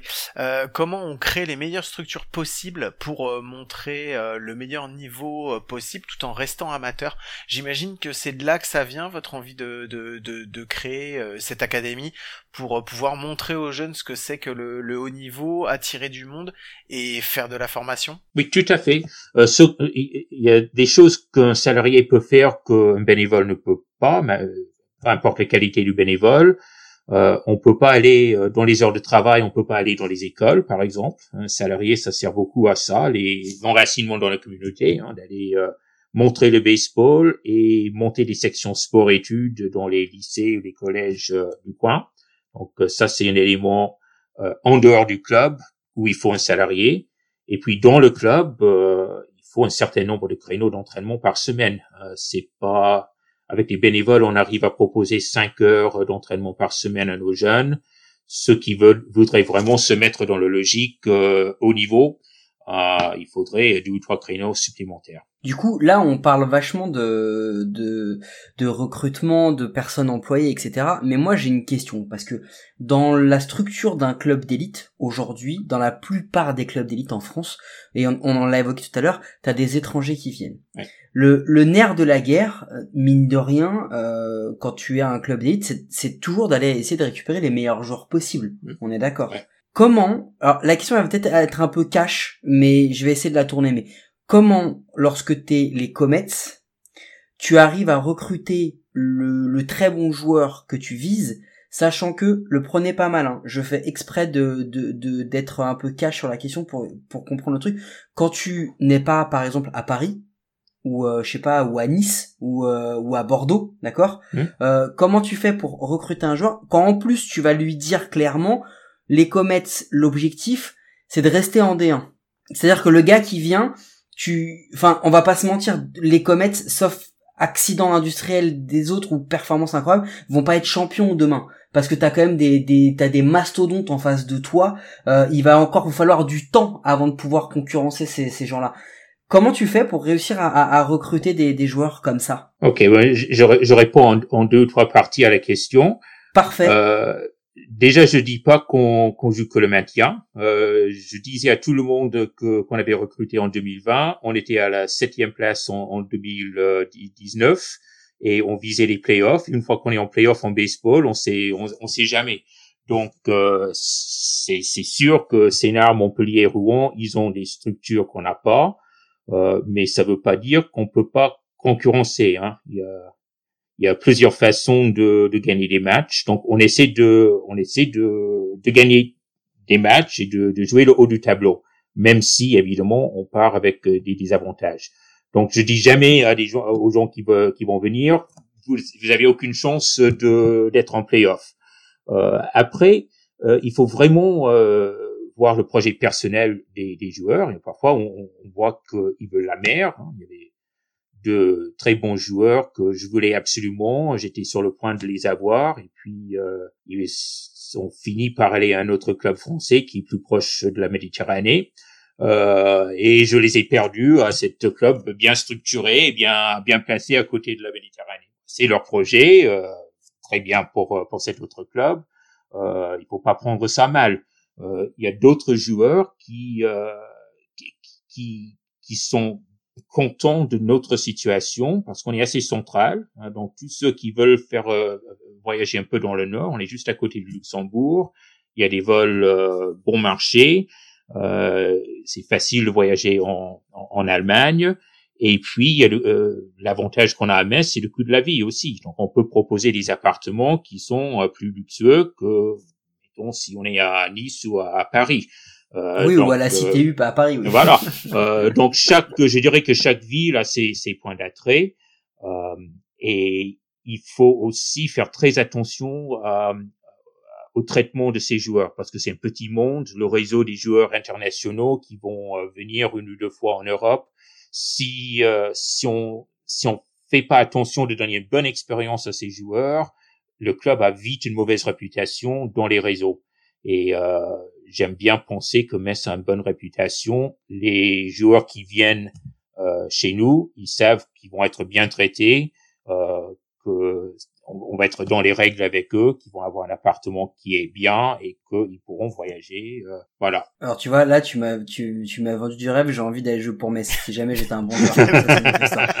euh, non, euh, plus plus sérieusement, je je je recoupe ça et je, je pense que encore une fois c'est des sujets qu'il faut qu'on exploite, c'est des sujets qu'il faut qu'on approfondisse parce que c'est important. Euh, Est-ce que du coup ça veut dire que là aujourd'hui c'est une question en deux temps. Vous avez une cellule de scouting, de recrutement, vous avez des réseaux et quand vous recrutez des joueurs de l'étranger, est-ce que les joueurs locaux euh, perçoivent l'arrivée de ces joueurs comme des mercenaires qui viennent sur un an ou deux euh, vivre un truc et s'en aller, ou est-ce que ou est-ce que c'est c'est totalement établi, ils viennent vivre une aventure un an, deux ans, trois ans, quatre ans, j'en sais rien, et et c'est c'est pas un c'est pas un souci que vous avez eu à gérer ou que vous avez à gérer dans dans la gestion de l'effectif. Mmh. on, a il y a certains profils qu'on n'aura pas, hein. il y a certains profils que d'autres clubs en France peuvent avoir et nous non. Euh, on peut par contre avoir des très bons euh, profils à Metz et nos joueurs locaux euh, sont bien contents d'avoir l'occasion de jouer avec ces joueurs-là. Donc à partir du moment où on fait pas venir toute une équipe de mercenaires, comme comme tu dis, c'est plutôt apprécié par les joueurs de D1 et aussi par des jeunes qui ont envie de, de, de, faire des entraînements avec ces joueurs-là, de voir ce niveau-là. Euh, donc euh, ça n'a jamais posé problème jusqu'à présent. On avait un cas d'un joueur qui avait le mal de pays, mais bon, ça peut arriver à tout le monde. Autrement, on a eu que des expériences très positives avec euh, les joueurs qui sont venus. Ouais, chaque joueur étranger a eu pendant son enfance son coaching, son coach, sa routine. Et donc voilà, chaque année, avoir quatre visions de jeu différentes, avoir un catcheur qui va bien pouvoir t'expliquer comment faut se placer, un infielder qui va bien t'expliquer ok alors comme dans ces moments-là le lâcher de la balle c'est mieux de le faire comme ça. Là ça prend plus de temps.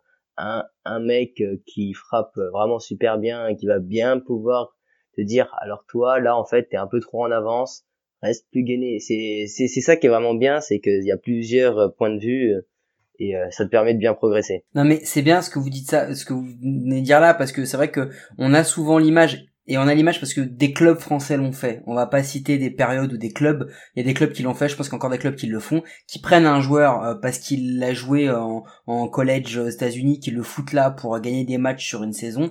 Mais je pense que là, ce qu'on est en train d'avoir là, Guillaume, c'est un club qui euh, ne sélectionne pas un joueur parce qu'il est uniquement bon, mais on sélectionne aussi un profil, on sélectionne un caractère, un projet de vie, et le joueur vient s'inclure, et il faut que son projet de vie s'inclue dans le projet du club. Et ça, c'est hyper important parce que finalement, c'est ce qui permet d'avoir cet enrichissement que tu que tu décris là Alex parce que le gars tu le vois venir il vient là il vient pas là que pour prendre il vient pour apporter aussi. Et ça, c'est, c'est, c'est essentiel, je pense, dans l'accompagnement que vous avez vers le haut niveau. C'est tout à fait l'esprit, oui, c'est, c'est exactement ça. Et en fait, moi j'ai une toute dernière question, je voudrais vraiment que tu nous expliques euh, un, assez rapidement, pour pas qu'on rentre trop dans les détails, mais ce que tu entends par académie, c'est quoi la structure rêvée de l'académie dont tu nous parles depuis le début? Ah mais ça, ça c'est un sujet de bureau euh, que on doit avoir depuis novembre, mais comme on n'arrive pas à se réunir avec le Covid, euh, on n'a pas encore eu cette réunion de, de bureau.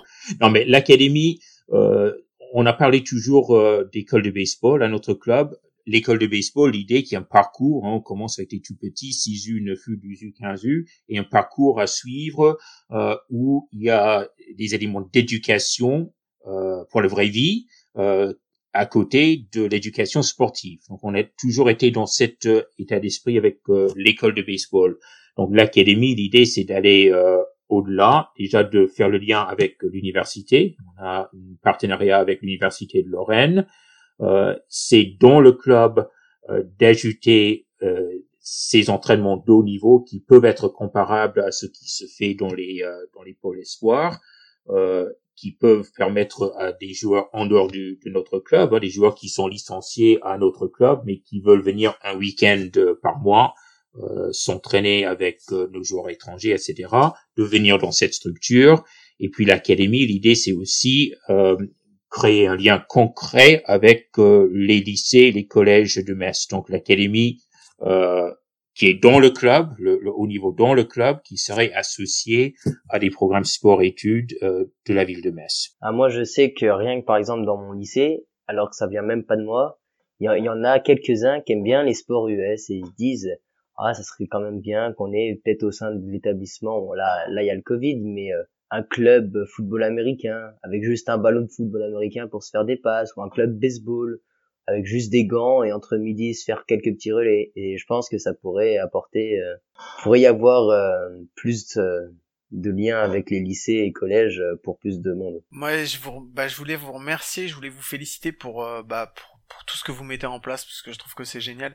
Euh, vous avez des super idées. Je pense que la, la façon euh, que vous avez monté de structurer votre club, c'est exactement ce que nous on voulait aussi euh, mettre en mettre en avant pour les gens qui nous écoutent, pour tous ceux qui nous écoutent, euh, parce que parce que c'est super, parce que c'est ça aussi, c'est être bénévole, faire participer les joueurs, que les joueurs participent, que tout le monde en, en tire un avantage.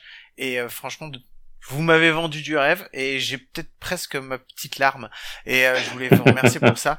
Et maintenant c'est à vous que je vais laisser la parole et je vais vous poser la question euh, maintenant rituelle.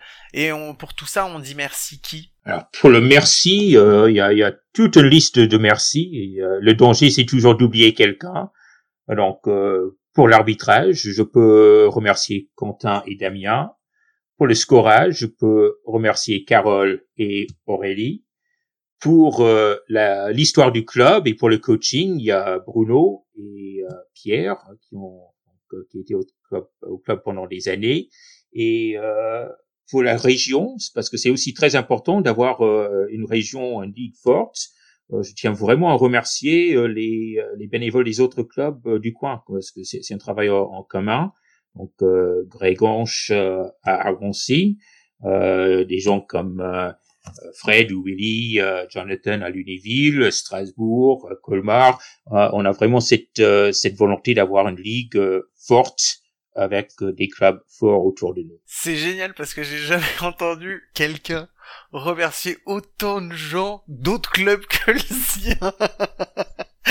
et je, franchement, franchement, j'adore. Je trouve ça super, quoi. Non, mais je pense que c'est une question d'esprit et euh, et je pense aussi que ce qu'on a vu là, alors on n'a pas encore terminé, mais ce qu'on a vu là, c'est aussi cette euh, cette notion de, tu sais, de club qui était familial et qui a su le rester malgré les échelons qui ont été gravis et je trouve ça important. Ouais, je trouve aussi. Et Alex, tu me remercies? Ah oui, non mais moi, moi, moi, il faut remercier euh, tous les coachs de toute la région pour tout, bah, pour tous les entraînements, pour toutes les heures euh, de jeu, euh, et même dès qu'il y a un rassemblement Grand Est, voilà, c'est une fois le coach d'Argancy, une fois le coach de Strasbourg qui va faire exprès le déplacement pour nous coacher, et aussi, voilà, tous les parents au sein de notre club, on a euh, celui qui fait euh, pas à manger mais euh, le cuistot il, il a fait un il s'appelle Julien il nous a fait un four à pizza avec un gros comète voilà il a fait du cochon à la broche c'est ça ben, c'est c'est vraiment c'est vraiment tous les bénévoles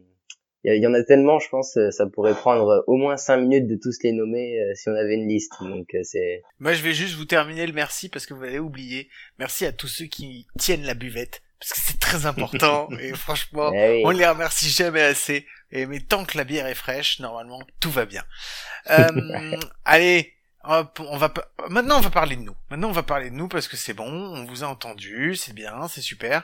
Mais qu'est-ce que ouais vous êtes plus fort que nous plus intelligent vous gérez mieux le club tout ça c'est bon nous on en a marre à bout d'un moment c'est chiant quoi. Bon par contre nous on a un petit podcast euh, qu'on anime toutes les semaines et euh, on, on aimerait bien savoir ce que vous qui nous écoutez, puisque vous nous écoutez pas forcément tout le temps, mais vous nous écoutez un peu, est-ce qu'il y a un sujet ou des sujets que vous aimeriez qu'on traite, Mike et moi, dans l'émission à coup sûr Alex Voilà, n'y allez pas tous en même temps parce que trop, d'informations tue l'information. Attention, moi, j'ai, euh, il faut, que tu précises, Guillaume, ah. excuse-moi, euh, on a dit qu'on allait le traiter, on n'a pas dit qu'on allait bien le traiter, ça c'est aussi important.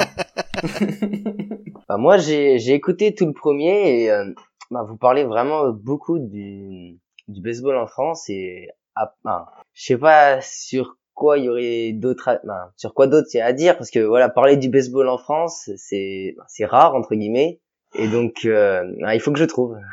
Eh ben écoute, cherche. tu euh, réfléchis, y a pas de souci. De toute façon, maintenant, bah t'as notre mail, t'as tout ce qu'il faut. Tu nous envoies un petit mail ouais. et puis hésite pas. Et toi, David, est-ce qu'il y a quelque chose dont t'aimerais, euh, t'aimerais entendre, nous entendre parler? Si vous voulez faire un, un sujet bien difficile et pénible, euh, vous pouvez parler de, vous pouvez parler de toutes les ligues indépendantes et les minor leagues euh, qui sont en train d'être restructurées. Euh, donc ça va être le gros sujet pour euh, la MLB dans les années à venir. Euh, donc toute cette restructuration là, c'est très intéressant, sachant que les ligues indépendantes, c'est une des sources pour les joueurs qui viennent en France. Souvent, ceux qui ont fait les Pecos sur le Frontier League, euh, c'est des joueurs qui en fin de carrière viennent chez nous euh, en Europe. Et puis, si vous voulez un sujet plus simple et plus terre à terre, le terrain, ce qui, ce qui fait le terrain. On a parlé de, du terrain en schiste, le terrain en gazon, les synthétiques. euh, quels sont les terrains de France et quels sont les avantages et les difficultés de chaque terrain. Donc voilà. Bah écoute, Eh ben, franchement, c'est deux les, très bons ouais, les sujets. deux sujets, ils sont top, quoi. Ça me plaît euh, trop, quoi. Que nous, on n'aurait peut-être jamais trouvé en conférence de rédaction, donc c'est cool, on t'invitera pour des quelques conférences de rédaction, David. Mais alors, première chose, la minor league, en fait, c'est, c'est-à-dire que c'est un des premiers sujets qu'on a gratté avant même de faire le premier épisode, mais c'est tellement complexe et, il faut tellement bien le faire que faut qu'on en fasse une série sur plusieurs épisodes pour vraiment euh, montrer c'est quoi la minor league euh, aujourd'hui et qu'est-ce qu'elle était avant Euh, mais c'est déjà noté on le fera et du d'ailleurs si on le fait et ben on pourra inviter David euh, sur un sur un de ces épisodes pour Ouais, qu'il vienne je suis entièrement d'accord et je, je complète. euh, c'est effectivement c'est un des premiers trucs qu'on a voulu faire. On l'a pas fait sciemment parce que à ce moment-là on n'était pas capable de le faire, mais on veut pas le rusher. On veut le faire très bien. On veut vraiment bien en parler et on le fera. Et c'est marrant que tu parles des terrains parce que les terrains, on a justement, euh, on voulait aussi parler des anciens terrains, ceux qui ont existé en MLB, qui n'existent plus comme le Polo Ground et tout. Et Mhm. donc ça va rentrer aussi là-dedans. Et ben c'est fait, ok, c'est noté, et on va le faire. Ensuite, on a une, un deuxième truc, avec à coup sûr, c'est le Bruce Bocci Show, parce qu'on aimerait bien avoir Bruce Bocci dans l'émission, on vous l'a déjà dit, vous le savez, et euh, on voulait savoir ce que vous, les Comets, euh, vous pouvez faire pour nous aider, nous, à coup sûr, euh, Mike et moi, euh, pour recevoir, euh, pour recevoir euh, Bruce Bocci dans notre émission. Ben, il est prévu de vous envoyer le t-shirt signé par tous les membres du, du club. Mais il faut déjà avoir tous les, il faut déjà avoir tous les membres du club. Voilà, c'est ça, mais ça, ça, ça, Voilà. ça sera un comme ça avec euh, le logo euh, 30 ans du club. euh. Voilà. Alors nous on le voit, Nous, on le voit, du ouais. coup il est, il Ah est juste magnifique, c'est un, non, c'est un t-shirt blanc. le voit à l'envers, c'est que nous on le voit, mais les gens Nous- qui nous mais écoutent, les gens nous ils écoutent. le verront. Ah, mais oui, je suis con. Mais bon, Pas pour, grave, t'inquiète. T'inquiète, Pour- tout le monde nous l'a fait, celle-là, c'est pas un souci. C'est- y a pas À chaque fois c'est la même chose. pour signer, pour signer le t-shirt, il faut avoir tous les joueurs autour du terrain et on ne les a pas encore. Donc, euh, dès que, dès qu'on aura tout le monde, on fera ça et on fera une petite vidéo sur, euh, euh, sur un peu les particularités euh, en France, euh, de- du baseball en France. Je crois que Bruce Bah, Bochy, il écoute. appréciera bien les batting practice avec les phares d'une voiture, par exemple, hein, les petites spécificités de- du baseball français. Alors ça, ça nous va, mais du coup, comme euh, si vous écoutez, vous, vous, vous avez déjà compris, je suis un peu le crevard de l'équipe, moi je suis un peu le vénal. Euh, ça c'est extraordinaire, mais ça me suffit pas, Guillaume. Ah. Parce que on a appris quelque chose en préparant cet épisode. Ouais. On l'a déjà dit, on va le reféliciter, mais on a appris que notre nouvel ami Alex était sélectionné pour en équipe de France. Oui. On a appris qu'il allait faire un camp d'entraînement au mois d'avril. Ouais, Je pense qu'il a un smartphone. ouais. Ouais, je te vois venir. Est-ce que- Est-ce vois que tu penses qu'il peut pas nous faire une petite vidéo avec l'équipe de France de sa Ah, catégorie ce serait trop pour classe. faire venir Bruce Bocci Et s'il a un drone, si par hasard il a un drone, tu- genre parce que il, il est jeune et euh, il est, il a les réseaux sociaux, il a peut-être un drone, tu sais, genre de truc que moi je n'aurais jamais. Mais il pourrait peut-être même nous faire une vidéo au drone même. Bah, moi je lance Non, des là, trucs tu- en l'air, ouais, bah, on sait jamais. Là, tu t'emballes. Mais euh, une petite photo de des jeunes de l'équipe de France, une petite vidéo, même si ça dure 5 secondes. Franchement, nous, je sais pas si ça va nous aider à avoir Bruce Bocci, mais en tout cas, nous, ça nous ferait grave Ah, plaisir. oui. ah bah j'y penserai. Et puis surtout, tu Ok. Alors même si tu fais pas la vidéo, tu leur parles à tous d'à coup sûr et tu les forces Oui. à écouter le truc. Oui, euh, maintenant tu changes ta religion et ta secte, c'est écouter à coup sûr. C'est bon, vous avez déjà assez de licenciés. Il a dit David, vous avez vous allez en avoir 135. C'est bon, laissez-nous un peu croquer aussi. Merci, merci, merci beaucoup à tous les deux. Merci David d'avoir répondu aussi spontanément à cette demande quand on te l'a envoyé, surtout qu'on était encore au tout début, euh, au tout, enfin dans les débuts d'à coup sûr, on n'était pas connus et tu nous as répondu, on s'est appelé, on a eu un super échange. On a mis le temps parce que c'est pareil, on voulait faire, tu vois, on, voulait, on t'avait dit on voulait faire les choses bien. Je pense qu'on les a bien faites et ça nous fait très plaisir. Mais je voulais te remercier pour, euh, bah, pour ta disponibilité et pour euh, bah, la confiance que tu nous as fait de, de venir dans cette émission et de et d'accepter d'être euh, notre premier club élite. T'es notre premier club élite dans le, de représenter le premier club élite de, de bénévoles de base. Et merci à Alex aussi également d'avoir accepté de, de venir nous donner ton, ton, ton point de vue en tant que joueur, en tant que, en tant que bénévole bénévole. Et, et puis en plus, vous avez un super point de vue, vous avez un beau club. Continuez comme ça, ça fait super plaisir. Euh, de rien. Mais moi, par contre, je viens, je viens de repenser à quelque chose. Une question, c'est, euh, bah, moi en tout cas, elle me, elle me touche beaucoup. C'est Baldur ou Kenko en jeune? Parce que je, je parce que d'une année à une autre, je sais que moi, ma deuxième année 15 U, j'étais en Baldur. Et l'année d'après, Kenko. Et donc voilà, peut-être un différent point de vue en fonction de la balle qu'il faut utiliser en France. Ok, ok. Bah, il, ben, il, est en senior maintenant, donc c'est que Baldur. Et, ça, ça c'est un sujet qui, euh, qui, qui divise. enfin, eh ben écoute, voilà. je te promets que c'est pareil, c'est le troisième sujet qu'on note et on, on, on, fera un sujet là-dessus, promis. En, encore merci beaucoup euh, d'avoir été avec nous. Euh, J'espère que tous nos auditeurs vous aurez apprécié ce troisième épisode de Bénévole de base. Euh, vous pouvez nous retrouver comme euh, chaque fois sur tous les réseaux sociaux euh, de Deezer, Apple Podcast, Google Podcast.